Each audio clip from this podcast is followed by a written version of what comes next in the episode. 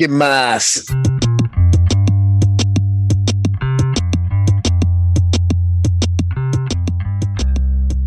Hicimos un este, build teaming. No, no, era un off- off- off-siting. que es cuando Sí. llevas a la gente a otro lugar para que sean más creativos y traten de inventar cosas. No es una mala idea.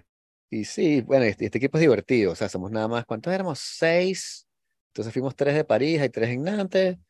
Y nos conseguimos, nos pagaron, eh, nos comimos el Ok. almuerzo. Bueno, el almuerzo lo pagas tú. Pero fuimos a un restaurantico Ujú. ahí, tal, fino, con una comidita. Y después este, estábamos como un café Ujú. que alquilas como una sala atrás. Entonces podías, qué sé yo, pedir café. Y tenías una pizarra, entonces estaban haciendo una, un brainstorming, bueno, en fin, cosas de negocio que no son tan interesantes. Pero Ok. después fuimos a, a otro bar, ¿no? Este, a tomar cerveza y tal, y qué sé yo. Y entonces hay un pana que dice, vamos a hacer un juego. Y yo, ajá, Mm. ¿cuál es el juego? Bueno, el juego es este, una cosa que hacemos en España. Este es un chamo español que me cae súper bien. Ujú. Este, y el juego es que tienes que decir, o sea, estás a punto de morir y es como que tu última decisión. Y una persona tiene que hacer esa, o sea, preguntar algo como que, bueno, ¿dónde está el cosa? Y este, después todos responden, este, y tienes que responder como si de verdad tu vida dependiese de la respuesta, sinceramente hablando, ¿no? Ok, ok. Entonces, sí, ah, bueno, suena interesante que, que dices tú, Como, ese tipo dice es como como que, truth or dare. sí, yo les decía como, es como, este, marry, fuck, kill. Y me dijeron, Mary fuck kill, No, sí, exactamente. exacto, sí. Este, más o menos. Entonces, el primero empieza que sí, bueno, si no pudieses vivir en Francia, tienes que mudarte, ¿por dónde te mudarías? Entonces, tienes que decir por qué, y la gente, bueno, uno que es en Italia, el otro en tal lado, que sé yo, en Canadá, pero Ujú. tiene familia. Ah, ok. El otro, este, bueno, este, te están, te van a matar y es tu última cena, ¿qué pides, no? Y la gente Ujú. escoge.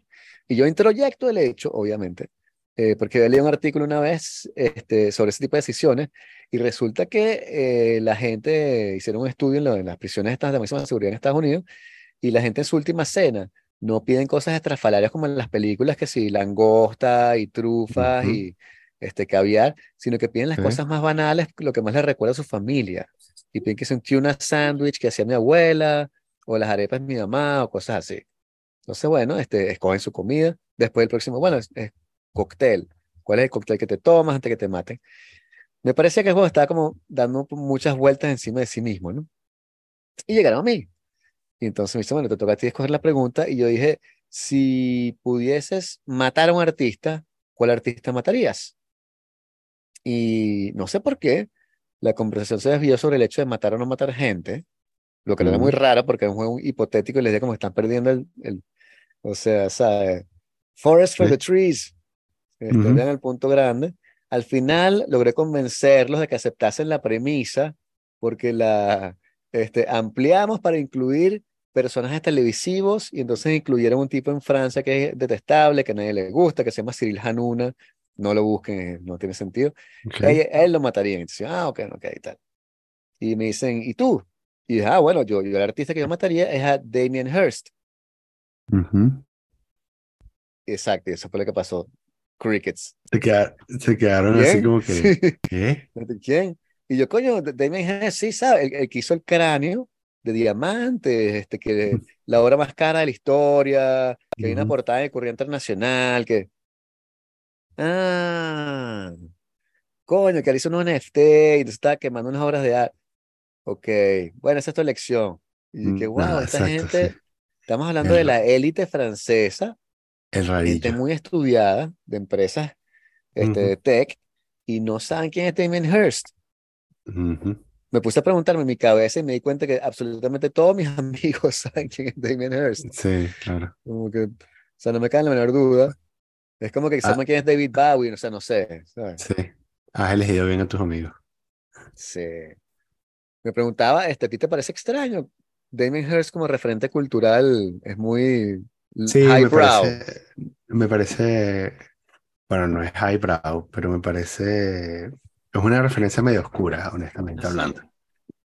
Ok. Sí, sí, porque, mm, bueno, sabes, es un, primero que todo es un artista plástico y, mm, Hizo un tiburón, o sea,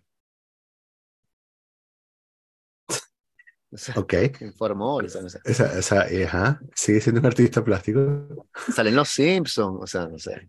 Eh, y mm, Ok. Frank Gehry, ¿te parece? Fra- Frank Gehry no. te parecería también totalmente, totalmente una referencia Igual. oscura. Frank Gehry.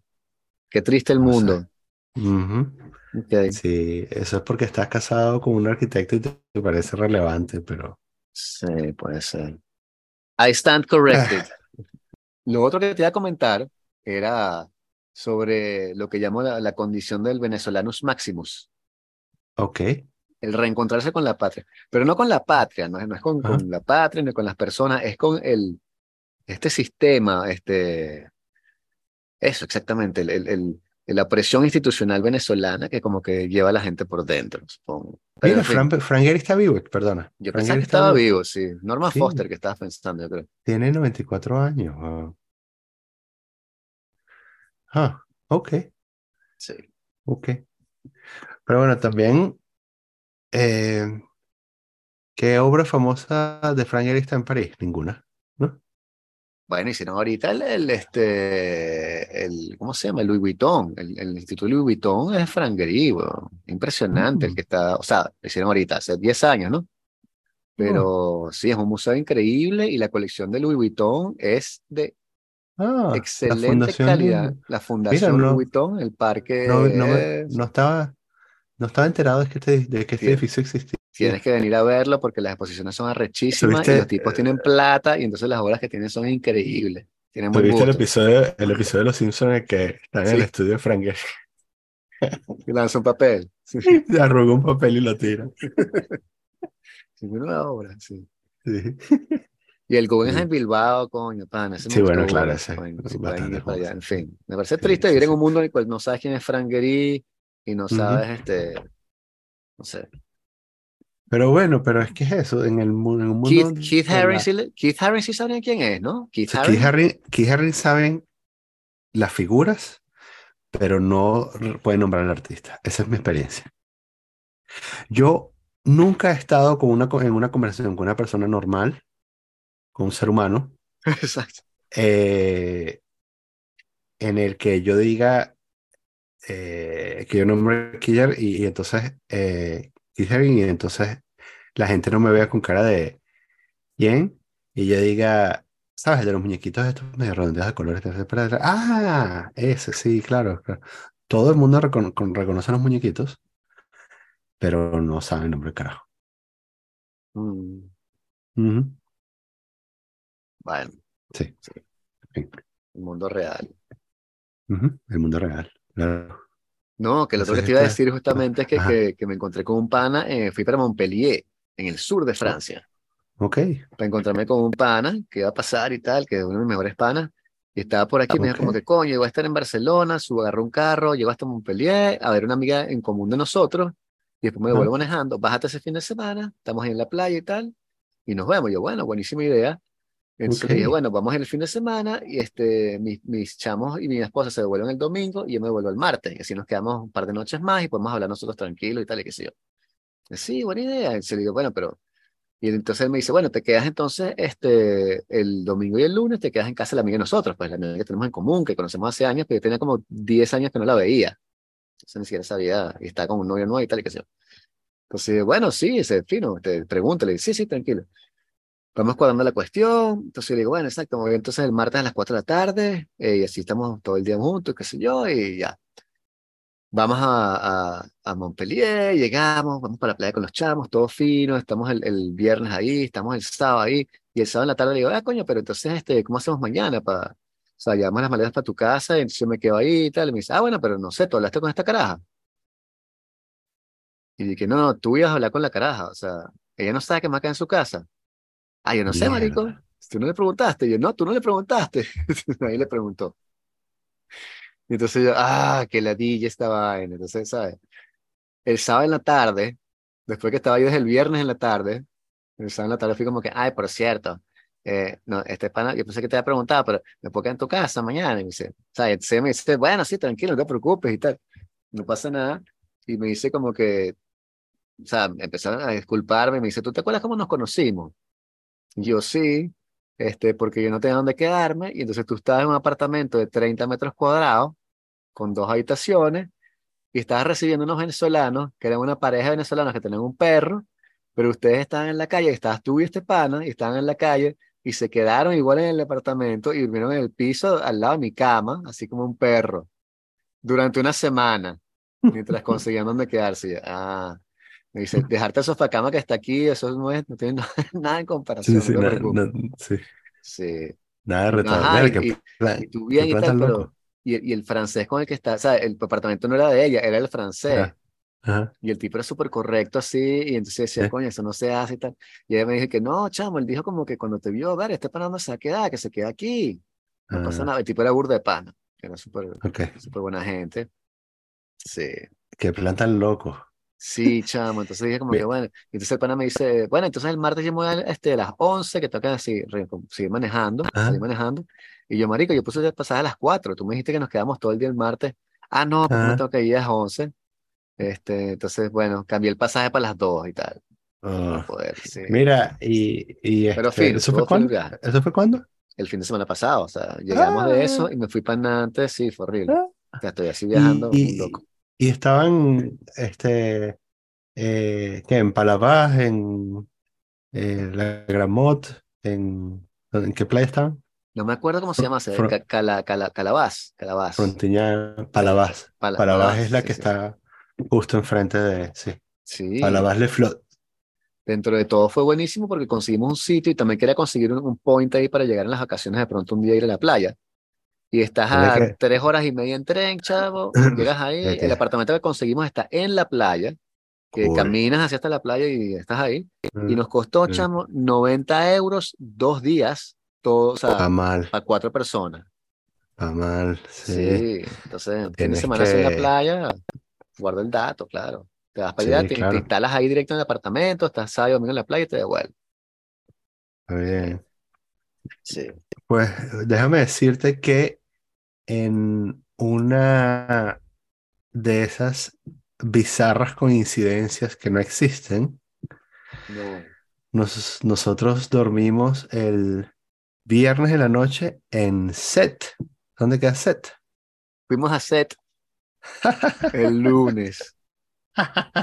¿En serio? Sí, bueno, ¡Qué bolas! Sí, señor. No. Este, nos un palo de ¿Comiste, agua, de hecho, horrible. comiste la chiol? No, no, no, fue un, fue un viaje fatal, weón.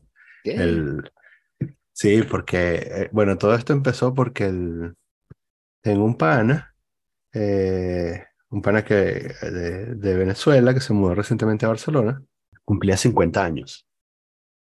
¡Wow!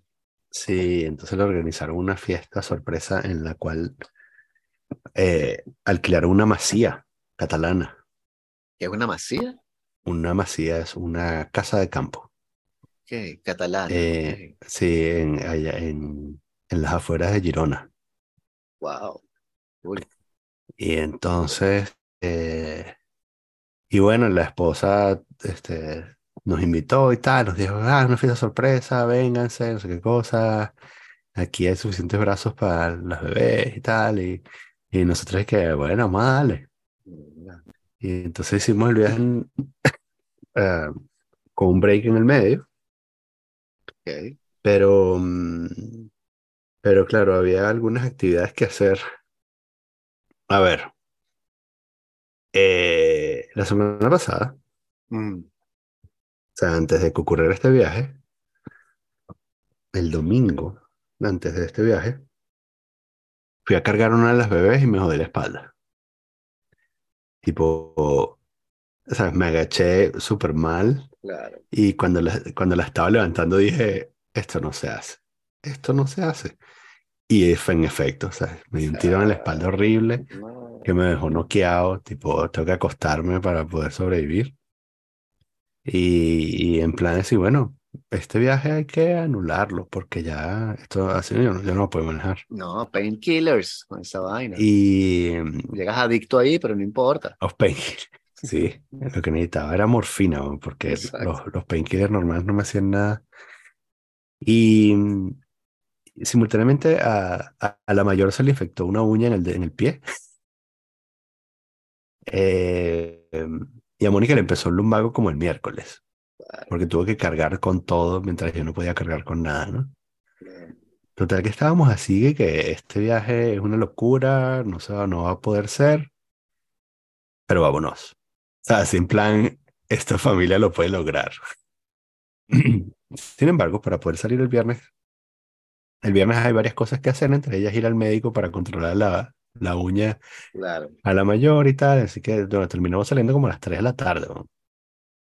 3 de la tarde con bebé de aquí, o sea, un viernes con todo el tráfico. Mm, De aquí a Set son como 4, 5 horas. O sea, nominalmente son como 5 horas. Entonces, yo, yo haría solo ese viaje en 5 horas. Pero claro, con las bebés terminamos llegando a las 11 de la noche. eh, en medio de una tormenta. mierda. Que yo no sé si estuviste el viernes, el, de viernes para sábado allí. Sí, pero, Pero cayó. una tormenta brutal. Wow. Este, em, y llegamos al, eh, bueno, tuviste como el set, ¿no? Que no hay, no hay- puras calles estrechas, no hay un solo puesto para estacionarse. Sí. Eh, el, leo las instrucciones del check-in, entonces, bueno, tienes que ir a la calle tal, a abrir un lockbox, Ajá. esta es la clave, sacas la llave y después vas a la otra dirección, ¿sabes? Mm, eh, a una segunda ubicación que es donde queda el apartamento. Ok. Paso por el apartamento, no hay nada de puesto por ningún lado. Y, y decidí que, bueno, el, el parking, hay un parking público pago a 200 metros del apartamento. Y que, bueno, vamos a ver dónde queda el parking público. Y marico, o sea, este es un, eh, está en la ladera Sí, de una montaña, ¿no? colina. Sí. Entonces, claro, el, el parking era el mercado que está abajo en la parte plana y el apartamento está arriba en el culo del mundo a 200 metros, nominalmente a 200 metros, pero ¿sabes? una pendiente de 15 grados, ¿no? Y entonces, este, que no, esto no se puede hacer, no se puede hacer con cuatro niñas gritando a la vez, ¿no? No. Que era el estado en el que estábamos a las 11 de la noche con una tormenta y tal. Entonces, Claro. me paré enfrente de la, volví a pasar por la calle, puse las intermitentes y bueno, aquí se quejó, ¿quién se quejó? De bola. Vamos a descargar este carro aquí, Sí. vamos a subir toda mierda. Este, y después eso, vamos a parar el carro, ¿no? Claro. Y, y nada, eso me pegó la subida con la espalda vuelta mierda, cargando cosas. Ah, bueno, por supuesto, entro en el edificio, no hay ascensor, ¿no? Porque el ascensor lo inventaron mucho tiempo después de que hicieron ese edificio, ¿no? Y en el cuarto piso. Era el segundo piso. Eh, sí, segundo piso. Sí, no era tan mal, ¿no? Y entonces, este, y y, bueno, paro el carro, termino de descargar las últimas cosas, llego al apartamento. Mónica, que, que trajiste el repelente de, ins- de- de insectos. No, lo dejé en el carro. Ok. Bueno, otro viaje. Y entonces eh, me habían dicho que tenían cunas, y en efecto había cunas, ¿no? Igual viajábamos con nuestras cunas, ¿no? Pero había una cuna ahí y así que solo descargué una de las cunas porque había otra cuna ya en el sitio. Voy a armar la cuna que nos, que nos dieron en el sitio. La vaina está asquerosísima, como, pero. Con moho. Mm. Y que, ok, ya vengo a buscar la cuna. En una tormenta, subiendo esa pendiente. ¿Sabes? Que me resbalaban los zapatos. La pendiente era tan inclinada que me resbalaban los zapatos subiendo. Entonces no tengo un buen recuerdo de set. Yo, además, yo dije en plan y que. Y en la mañana, bueno, vamos a una panadería y desayunamos por ahí. ¿Qué, qué panadería? Vamos, eso estaba en el culo del mundo en la montaña. La panadería no había panadería, ¿no? Pero no tuvimos que comer como en las obras del día anterior. O sea, tipo, esta manzana está mordida, vamos a picarla y vamos a. Este, este, este cuartico de leche rancia que nos quedó, eh, unas galletas con una mermelada toda estripada, que, una mermelada de, de, de- de sobre toda estripada que, que, que nos robamos de la bomba de gasolina. Este, sí, no estuvo bueno. Pero bueno, después eh, la- Pero no, no te comiste el pastelito, chamo, que venden en set, el típico que todo el mundo come. el no, Pastelito. marico, ni- no me enteré ni, no me enteré de nada. Oh, esa es la base del truco. No me enteré, no me enteré de nada, de nada. Un pastelito de Eh, pulpo, pulpo guisado así que hacen, Ah, que es burda famoso en y ah, pues no. Sí, sí. Creo, y creo que ya, eh, yo no creo que pueda convencer a Mónica de volver a hacer jamás en mi vida. La Pero entonces, tienda. y, y llega- la tiel. Pero llegaron entonces a, a la fiesta después. Entonces llegamos, llegamos a la fiesta y era, Ok, bueno, todo lo que prometían y más. ok, bueno, por lo menos. Era, era un sitio que parecía, bueno, parecía el sitio en el que está, o sea, el sitio en el que está es literalmente así, pero la referencia cultural con la que la mayoría se pueden conectar es como si hubieses alquilado una casa en la Toscana, así como en las películas, ¿no? Wow, ok. Rolling Hills y Mm, la casa, o sea, la casa sola en una colina con una piscina, este, sola para ti y tal, y había como 30 personas, poco de panas que no veía hace muchísimos años, wow, muchísimos años. Y bueno, nos tiramos una fino. super mega rumba Claro. súper tarde, eh, una parrilla, este, había eso, vino, caña ilimitada, este, y mm, ¿Y la lo espalda? echamos, lo echamos en la piscina. La espalda, el día que, después de, lo bueno que tuvo Seth es que no sé por qué se me, creo que fue porque me, me metí una sobredosis painkiller para manejar. Cuando me desperté al día siguiente en Seth estaba perfecto. Yo llegué a esa fiesta así brincando, ¡uh!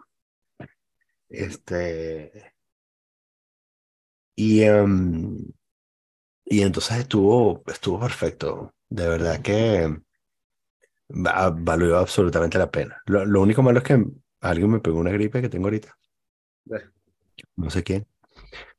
Eh, coño, pero ese, la verdad es que el, el ambiente estaba mm, súper bien, todo súper relajado. eh, y las vistas increíbles, los chamos gozando una bola en la piscina. De, de hecho, era como una multitud de chamos corriendo de un lado para otro, ¿sabes? Como una Era, patota de chamos corriendo era como la película esa. Grown Ups y tal. Sí, sí, sí. Hasta los chamos hasta las 2 de la mañana, dos y media se fueron a acostar. Wow. Este, corriendo de un lado para otro y tal. Sí, sí, estuvo súper fino. Y, y bueno, lástima que fue un solo día, ¿no? Porque fue así, eso fue llegar, la sí. fiesta y el, al día siguiente Ah, al día devolverse, siguiente devolverse. sí, además tenía que hacer, Claro, tenemos que hacer el viaje en dos días, igual que la ida, ¿no? claro, Este, sí. y de regreso nos paramos en, ¿cómo se llama? ¿Dónde Set. hacen los Nougat? No, ¿dónde hacen los Nougat? Eh, Ah, no sé. Montelimar, Montelimar. Montelimar. Ok. Mm. Eso es como al sur de Valence, ya está un poco más cerca de acá. Eh, está bien. Eh, y esta vez sí, eh, tampoco había ascensor, pero, pero era solo un primer piso. Y, y fui- llegamos a una hora más decente y era un piso más decente también, donde había espacio y todo eso. También era eso, yo elegí esos sitios. eh, o sea, mi estrategia para elegir esos sitios fue, tengo presupuesto de 100 euros, eh, que es todo lo que puedo pagar eh, por cada uno de estos sitios, donde me puedo quedar a dormir. Eso fue, Exacto. no fue así como que yo voy a elegir el set, sino que Sí. caímos en set porque era lo que podía pagar, ¿no? Ok. Fin de-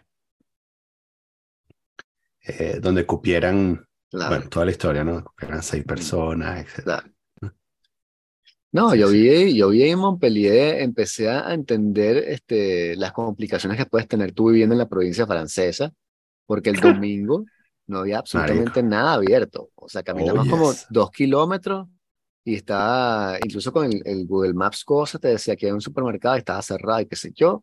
Y al final llegamos a uno y estaba abierto porque era el supermercado de un camping, nos quedaba frente a un camping, y el tipo estaba afuera cayendo a palos con sus panas. Y me dije, no, yo esta vaina a las 8, pero nada, como estoy aquí con, con los panas para darle chance a la gente que también te compra alcohol, aunque no debería vendérselo porque es ilegal, pero agarra. Entonces, pero caminamos como dos kilómetros así que el pana llegó con las- los pies destruidos, este, las ampollas y tal, y qué sé yo. Sí, Pero sí, o sea, un peo, no hay nada de delivery, está, o sea, en fin, está nope. de verdad. Y Montpellier no es tan chiquito tampoco. Tú estás todavía en un No. pueblito, pero Montpellier no es tan chiquito. Sin embargo, si te alejas del centro, Sí, es como que no hay nada, loco. O sea, increíble. Está la playa, eso sí, puedes caminar por la playa y Ah. tal. y sí. Sí. Montpellier es como la quinta ciudad, una cosa así, no sé, está por ahí. O sea que. Tiene como 200.000 personas, algo así. Mm. Sí. Pero Sí, sí, este, sí, bueno, este, bueno, Monte y Culebra, tienes que estar preparado sí, para no conseguir nada. Este, que era eso también. Bueno, esto es un tópico, pero eh, también comer en el trayecto, ¿no? Era, o sea, llegamos súper harto de la, De de la mala comida bomba de gasolina, es no- horrible, sí. No, Porque claro, no había nada de regreso, Sí. o sea, como partimos un domingo, no había nada en ninguna parte abierto. A menos en que te España, salgas en un pueblo, o sea. Ah, no, No, claro, no, está todo ni- cerrado. ni en España ni en Francia había algo abierto. sí. Entonces era nada, eh, lo, de, lo que había en la carretera. Totalmente asqueroso, asqueroso y carísimo, ¿no? Sanduchitos eso de triángulo y tal, sí. Es que eso te iba, no, y además de eso, que mm, como que tu mejor opción es tener la suerte de pararte en una bomba donde hay un casino y, y, y entonces un mini casino, ¿no? Y entonces Claro. ahí venden que si Haces jamón y queso sándwich. en loncha Sí. y te haces tu sándwich, Sí. pero el pan está horrible. Y además, si tú intentas hacer eso en Francia, en la carretera, un domingo, cuando entres al supermercado, te vas a encontrar con, ¿sabes? Un queso asqueroso o unas lonchas de jamón asquerosas, de, bueno, que ni siquiera es jamón, ¿sabes? Como que, I can't believe it's not ham. Sí. Entonces, el, el, era como que lo que, claro, porque llega la marabunta, ¿no? O sea, el, Sí. domingo, o sea, tú- o sea, Claro. todo el mundo, o sea, un tercio de Francia está en la carretera. Sí. Y entonces pasa por ahí la marabunta y no te deja un coño, ¿no? A ver si llegas a la una de la tarde, te paras a la una de la tarde a comer, olvídalo. ¿no? No, y hay- está hay todo, unos que tienen- verga. Cuando tienes chance, llegas a unos que tienen disque comida y son unos stands así, que hay uno que vende que si pasta. Y sabes que si Mm. pasta carbonara y es una vaina que No, ¿qué no. es esa vaina que es. No, no, o te venden que si pollo frito, o sea, que si nuggets con papa. Y te what the fuck, o sea, una comida, sopa comida de de, feria. sí, es una sopa de crema de leche. Este, no, no, no, eh, sí, es horrible, es horrible. Eh, yo- sí, sí, eso, me, me paré en unos que si tenía y que había uno, o sea, como ya estábamos planeando, porque además hay que pararse, hay que detenerse cuando, que si una de las veces despierta y empieza a llorar, porque ya eso es señal de que hay que hacerlo, ¿no? Pero si no bueno. te pelas y 30 kilómetros, tienes que rodar 30 kilómetros Sí. después este, con la bebé gritando, ¿no? Y entonces, eh, yo y que, ah, mira, esta, esta bomba dice eh, nuevo restaurante. Ok, vamos a pararnos aquí en este nuevo restaurante. Y entonces nos paramos y entonces había, el nuevo restaurante estaba cerrado.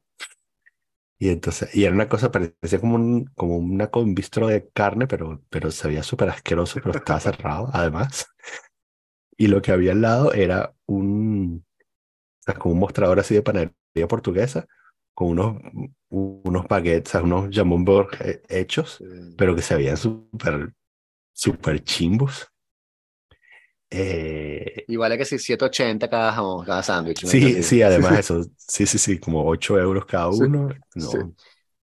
Em, y entonces terminamos comprando unos, ah, u- unos de estas pastas que vienen de microondas, ¿no? Porque hay un microondas Sí, puedes que sí, son sí, sí. horribles. Pasta box. Sí, Eso, pasta box, gracias. sí. Y entonces, claro, es muy curioso porque el restaurante, el restaurante está cerrado. La otra cosa asquerosa de, los, de las baguettes es asquerosa. Nadie está comiendo, todas las mesas están vacías y dice prohibido hacer picnic, ¿no?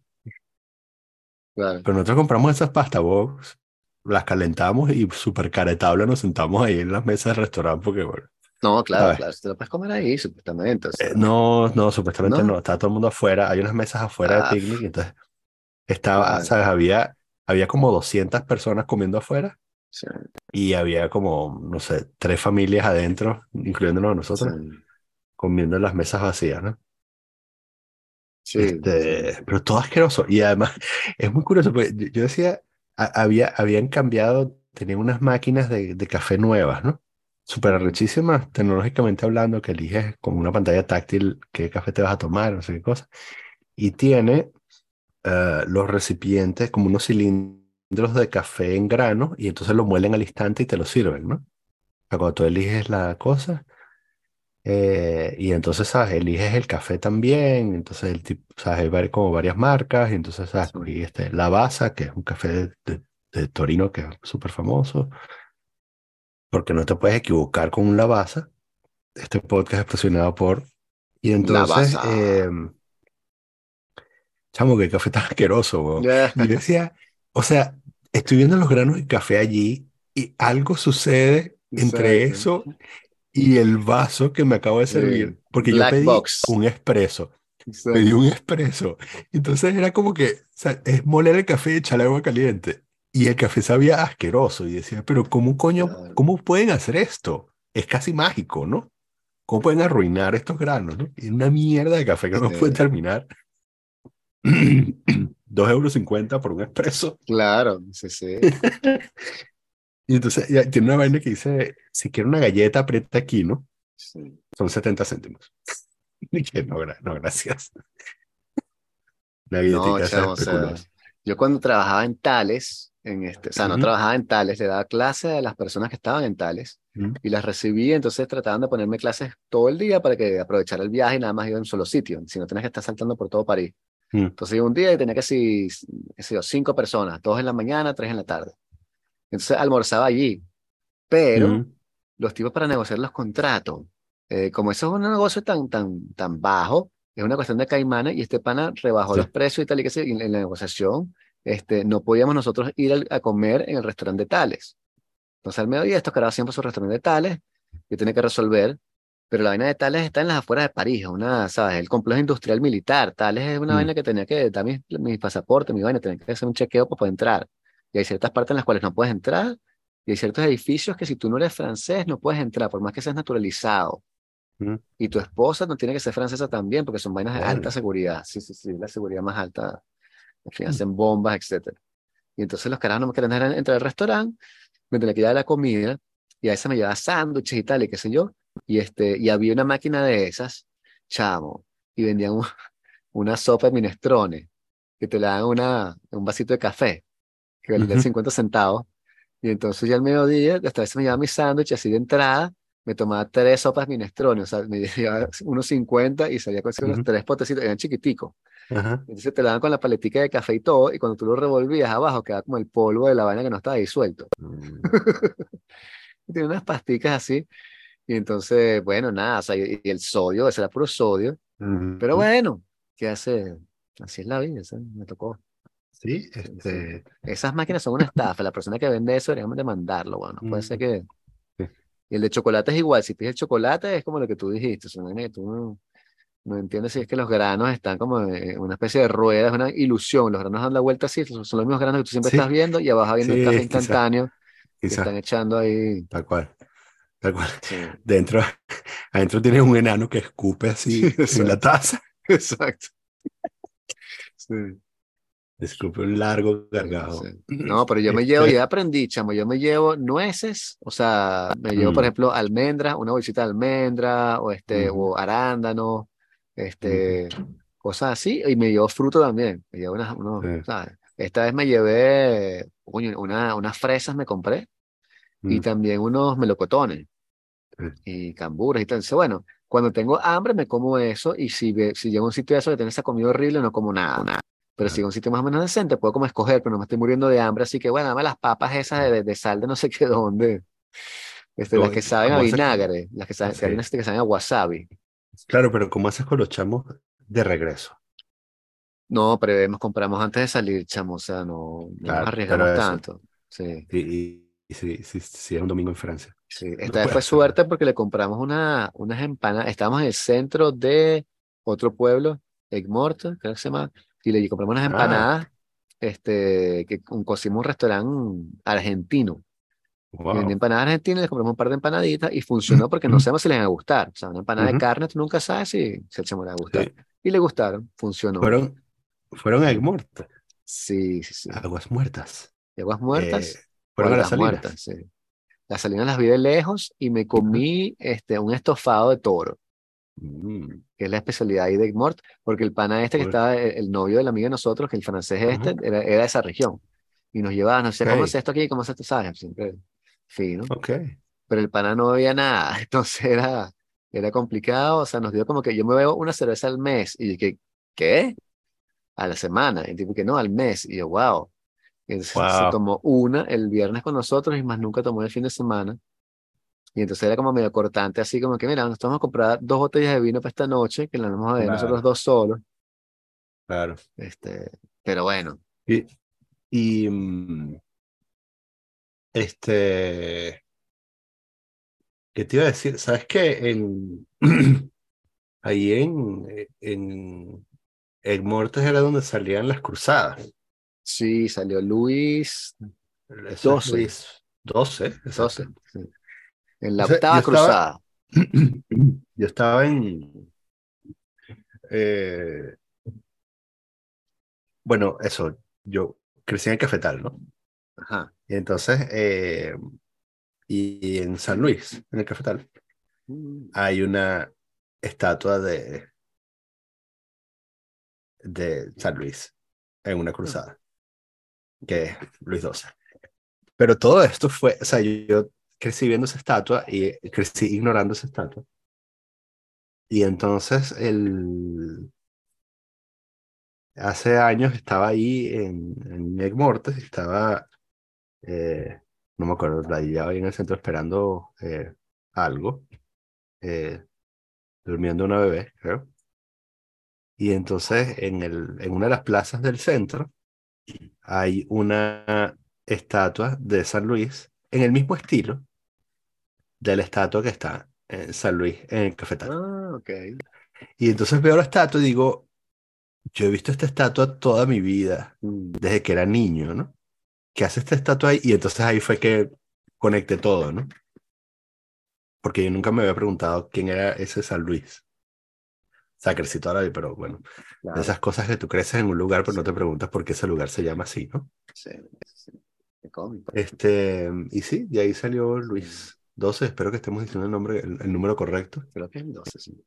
Sí. Pero imagínate, este, volviendo al tema que al, de al principio sobre la cultura general, si se quiere, la amiga mía, la que está en Montpellier, ella trabaja de guía turística y lleva gente para tal lado y se estudia los sitios. Y me dije, le dije, ¿qué tal? Y me dijo, mira, al principio preparaba mi spiel así, súper ujú, interesante, este, que si en París y tal, con, en fin, con todas las, las cuestiones. Y pues se dio cuenta que la gente este, era tan, tan baja que tuvo que bajar el nivel y que me dijo que hoy en día, ella le decía a la gente, por ejemplo, en el Tour de Sevilla, los llevaba a la Torre del Oro y les decía, bueno, aquí salió Cristóbal Colón, aquí está la carabela, eh, eran muchos norteamericanos, aquí están las carabelas, este, y entonces ustedes saben que este, la idea era llegar a la India, porque ellos pensaban que la Tierra era, era plana, pero era redonda, entonces ellos querían comprar que era redonda, entonces darle la vuelta, y entonces cuando llegaron allá, los llamaron indios porque pensaban que estaban en la India, y ujú. estaban, eran en, en- en Estados Unidos, y la gente que, ah, sí, en serio.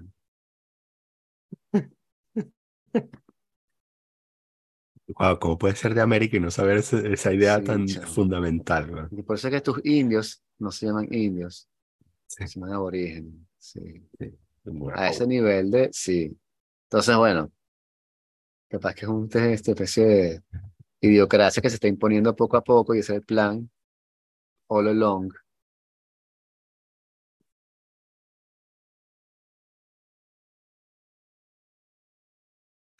Ya, ya mucha gente, todas las personas que habían estudiado algo sabían que la Tierra era una esfera, pensaban que era una esfera perfecta, lo cual no es. Eh, pero, mm, pero ya habían hecho todos los cálculos, todos los navegantes, incluyendo Colón, sabía que, sabían que era esférica. El, el tema era, no, era, no era que te ibas a caer por el borde, el tema es que eh, los cálculos daban que para poder hacer el viaje que Colón quería hacer, tenías que ah, dar una vuelta súper larga y no Claro. había barco ni tripulación que aguantara ese viaje. Entonces era una locura hacer eso. Em, lo cual es totalmente cierto, porque si América no hubiese estado allí, se hubiesen muerto como unos huevones en el mar, ¿no? Eh, o sea, la, tripulación se habría amotinado, que, que fue casi lo que pasó. Sí, sí. Habrían, o, los se habrían matado entre ellos o se habrían muerto, ¿no? Sí.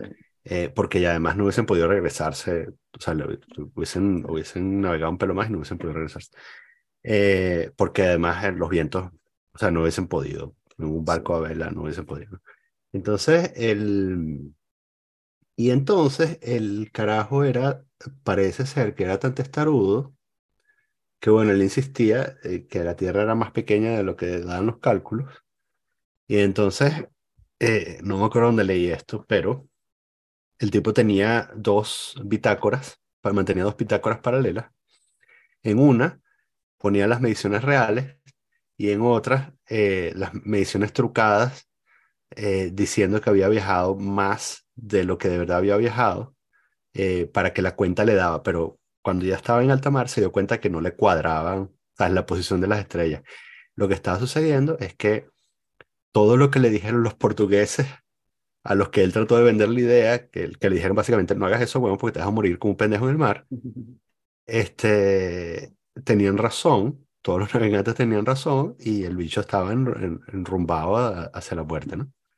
Em, pero bueno, tuvo la suerte de que se atravesó, se consiguió con un continente que estaba atravesado ahí. Sí. Este, no, ya estuve escuchando un podcast. Fin de la pedantería. Este, sí, exacto. No, no, no, no, continuación de la pedantería. Estoy escuchando un podcast sobre el naufragio de la medusa de Jericó. Ajá. Es este, un pintor que está en el Louvre, habrá que explicar todo. Es un pintor que está en el Louvre, uno de los cuadros más famosos y más importantes que van a ver cuando en el Louvre, es un cuadro grande, este, y está enterrado en el cementerio de Père Lachaise y es buenísimo que vean la estatua allí porque reproduce el cuadro en la estatua. No. Sí, muy interesante. No me acuerdo de esto. Wow. Capaz nunca lo vi. Okay. Pero, y ese, ese naufragio, el cuadro se basó en un naufragio real. Y entonces el podcast era de eso. Y es de una arrogancia, es una cosa como que este, ellos querían llegar, no me acuerdo de qué parte, eh, y era simplemente papita. Y entonces, este, que si el, el, gobernador pone a su primo a conducir el barco, que el tipo no tenía experiencia, pero dicen que sí. Entonces empieza a navegar y los expertos en navegación le dicen, coño, no te metas por allí, que las aguas son más bajas y te vas a estancar y qué sé yo. Y el tipo no las escucha y pone a su otro pana de él como contraalmirante y entonces este, se empiezan a meter y cuando finalmente escucha a la gente ya es demasiado tarde y salen todos como en botes y uno de los botes se pierde, pues, que es el de el naufragio. Mm, los otros sí los ah, consiguen, pero sí, y tienes como la, la, este, la bitácora de algunos tipos y tal, este, que no me acuerdo cómo las consiguieron, pero este, en la cual cuenta cómo se empiezan a comer entre ellos, y porque sí, eso fue un desastre. Eso fue, fue, un pedazo de barco que quedó solo y se fue como, eran como 100 personas al principio, y había este, soldados que estaban y que tenían armas. Entonces en un momento hay una rebelión y empiezan, pegan tiros a las personas y se empiezan a, así, se empiezan a comer entre ellos, se empiezan a morir del calor, los mosquitos en el día, en fin. Ah. Horrible, y por eso es que él pinta el cuadro y este, este, inspiró muchas mucho arte de la época. Eh, pero súper interesante que, que fue una arrogancia poner al tipo que no sabía simplemente por el primo del otro, que no, chamo, eso da ahí, tú le das para adelante, ¿sabes? Eso llega ahí, sí, rico. Sí, sí. Este, es curioso, ese es uno de esos. Eh, uh, bueno, ya estoy entrando en el territorio de la ignorancia, pero eh, el naufragio de la medusa es uno de los pocos cuadros que yo puedo nombrar del romanticismo que no eh, muestra un ah, que no idealiza, que no muestra, sí, que no muestra una escena romántica. Si se puede decir. O sea, porque el, asunto del, ¿sabes? porque como el tema del romanticismo es como la, esta idealización de, claro. del hombre y tal, de la condición humana, ¿no? Entonces. Pero sí ves, o sea, a mí me gustaba ese cuadro incluso cuando estaba en Venezuela, porque veía en él como que me parecía que acá tenías todos los personajes que expresaban la, la vida, si se quiere, como que hay uno que está ah. como esperanzado viendo hacia el, hacia el horizonte, ah. y si tú ves el cuadro, parece en el horizonte que vives una especie de, barco, pero no se ve ah. bien, pero yo creo que sí es un barco, nunca lo he investigado ni siquiera, pero te da esa impresión de que hay unos tipos como que tratando de, llamar a ese barco, a pesar de que no lo ven, hay otro que está volteado, que está totalmente desesperanzado, hay uno que tiene a su hijo muerto en los brazos. Entonces tienes como todo sucediendo allí, que es como, sí, la vida, en un concentrado en un solo cuadro. Sí. Entonces, sí.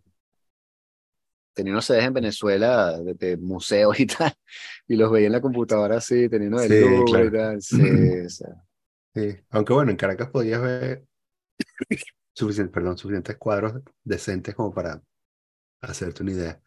también iba, bueno, también iba a los Ujú. museos de Caracas, pero También hay esa época en la cual estás de verdad ávido de arte, como que cuando Sí, eres claro. chama, hay un momento en el cual te despiertas a eso y dices como que, coño, ¿dónde estaba yo en todos estos años que no he visto todo esto? Tengo que verlo todo ya. Y empiezas como a Sí. investigar y aprender de todo porque te apasiona también, te empiezas a interesar en la cuestión, porque es un momento muy bonito, que obviamente Sí. no, mucha gente no lo vive, porque como volviendo a lo que decimos al principio, hay gente que no, esa parte de la vida como que le pasa por encima. Bueno, está bien también, eso forma, no sé, no lo critico. ¿Sabes qué estaba pensando últimamente? Eh, últimamente no. Hace meses estuve varias semanas pensando que, que debería ponerme las pilas e ir a ver eh, algunos cuadros que siempre he querido ver, pero no he podido ver, pero ahora Mm, están tan cerca y tan lejos a la vez que me da, da miedo morirme sin llegar a verlos. sí, Entonces, dos específicamente eh, la que te- Guernica, tien- tiene que ver, no. Guernica, Guernica la- Ok. el, el, eh, que específicamente tiene que ver con lo que estamos hablando, eh, el caminante sobre el mar de nubes, que, ¿sabes? De ah, la de Friedrich, que es el, el tipo, el, el Rockenfigur, Rockenfigur, ¿no? El tipo volteado, eh, es un hombre de espaldas sobre el mar de nubes, eh, que es como el, es la pintura fundacional del romanticismo alemán. Ok, Y es, o sea, no hay, no hay Alemania, no existe Alemania como país sin ese cuadro. ok, sí, sí, sí, Eh, sí, sí. ¿Sabes cuál es? no? Eh, Sí. Ya, lo viste. Entonces, Sí. el caminante sobre el mar de nubes. Y entonces eso está en Hamburgo. Pero ¿sabes qué coño vas a hacer en Hamburgo, no? ¿Qué otra cosa vas a hacer en Hamburgo? O sea, para, para que No, no, no, justifique yo, un yo creo viaje, que yo fui para Hamburgo, este, comer hamburguesa. no, tiene su interés. Hamburgo, ¿Mm? sí, en Hamburgo. Este, tienes unos canales, eh, Ah, la, la ciudad tiene ok. su, tiene su charme. O sea, Tu- o sea, una amiga que estuvo viviendo allí. Sí, sí, puedo sí, convencer a mi familia de que vale la pena ir a Hamburgo porque quiero ver un cuadro. sí, sí, sí, totalmente. Ok. Este, de que hay que pegarse ese viaje No, porque Hamburgo es lejos, ¿eh? no en invierno, sí. No, claro. Pero no puedes ir en tren, Este. chamo. O sea, te agarras un, un cuadrado familiar de eso uh, en seis, cuatro horas. fu- ah. no, sí. Debe ser ¿Por qué como no? 16 horas. No, o sea, hay sitios, hay- hay- te agarras un bicho de esos de familia, hay una- un vagón de familias que van con puros bebés y el que se mete ahí sabe lo que se tiene que, lo que le viene encima. Y ya, horas, pues son cuatro horas de París, pero desde aquí, no vale, eh, eso es tan, tanto tiempo. bueno. En fin. eh, y, y la otra es eh, la chica con el arete de perla. Pero está en dónde? Eso está en, en La Haya, creo. Ah, sí, sí, sí, la de Vermeer. Y también, ¿sabes qué coño vas a hacer en La Haya? Bueno, hay, hay, venezolanos en La Haya. Sí, Gente que dice que, que ha pasado por el puerto que puedes contactar. Sí. Pero sí, es verdad, es verdad. Aunque, ¿sabes que esos son el tipo de viajes que tú vas a ir y vas a ver ese cuadro y vas a estar súper contento? Pero seguramente también vas a descubrir otros que te van a parecer ah, como que más, que wow, y también vi otro de tal persona que no conocía y sí, capaz. increíble. Sí. Sí, sí, sí. Porque había, hay, hay de todo. Cuando fuimos a, a la Tate ahorita en Londres, eh, Mm. hay una parte que es como de arte Claro, político. pero, es- pero es Y se ha Tate, vuelto, es Londres, no, pero, pero la parte de arte político es insoportable, se ha vuelto Mm, burda de on the nose así, de, de como que eh, monsergando a la gente, este, ujú, haciendo lecturas y tal. Y no es arte figurativo, o sea, no es algo que tú tienes que interpretar.